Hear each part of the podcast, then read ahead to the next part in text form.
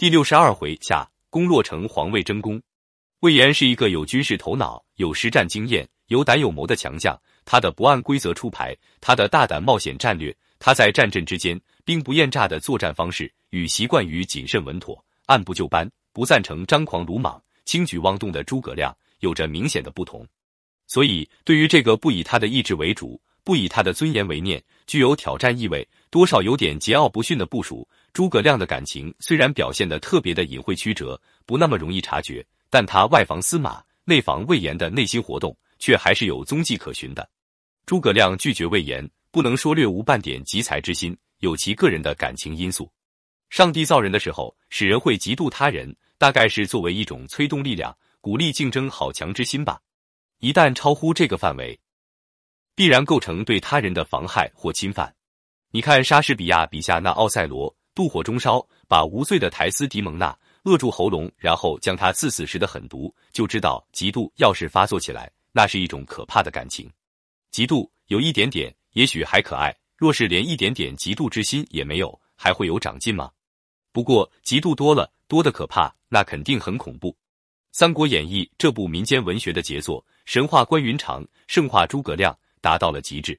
不过，我们要是平视过去，既非神也非圣，把他们看成人，也就觉得这一切其实都是人性之常。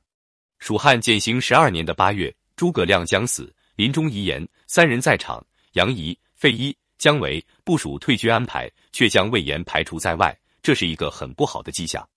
魏延作为前敌指挥部的一员，有一千个理由。应该在场接受一命，人之将死，其言也善。为什么诸葛亮至死也解不开这个心结？实在令人感到此公心胸之狭窄，到了匪夷所思的地步。诸葛亮说：“申末之后，退军节度，令言断后，姜维次之。若言或不从命，军便自发。”一般情况下，将死之人安排后事，最为重要的就是继承人的问题。诸葛亮没有明明白白的说出朝中谁来接任他的丞相。军中谁来接任他的统帅，而是交代如何撤军的事宜。现在杨仪、费祎、姜维、诸葛亮身边的这三个人，其实都是某种程度上的小人，这大概也是诸葛亮难以定下接班人的缘由。但听到丞相口中吐出若言或不从命的话，立刻心领神会，强人魏延已经出局。可这三位，包括还有一口气的诸葛亮，也不想想那魏延，岂是一个好剃的头？这就埋下了不内斗。也要内讧的祸根，一切都坏在杨仪身上。他基本是一个缩小版的诸葛亮，但诸葛亮的优点他概不具备，而诸葛亮的不足处却无不悉具。他现在是毫无疑义的三人领导小组的负责人，按兵不动是上策，密不发丧是中策，而退军令为言断后则是下策。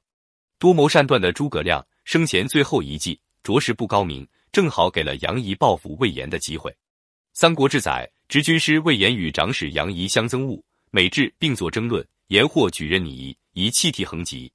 这两人水火不容。诸葛亮是知道的，亮深悉一之才干，凭魏延之骁勇，常恨二人之不平，不忍有所偏废也。既然生前了解而无法和合，那么死后就更不应该制造事端，造成决裂。果然，魏延大怒。第一，丞相虽亡，无自健在，抚亲官署，便可将丧还葬。吾自当率诸军击贼，云何以一人死废天下之事邪？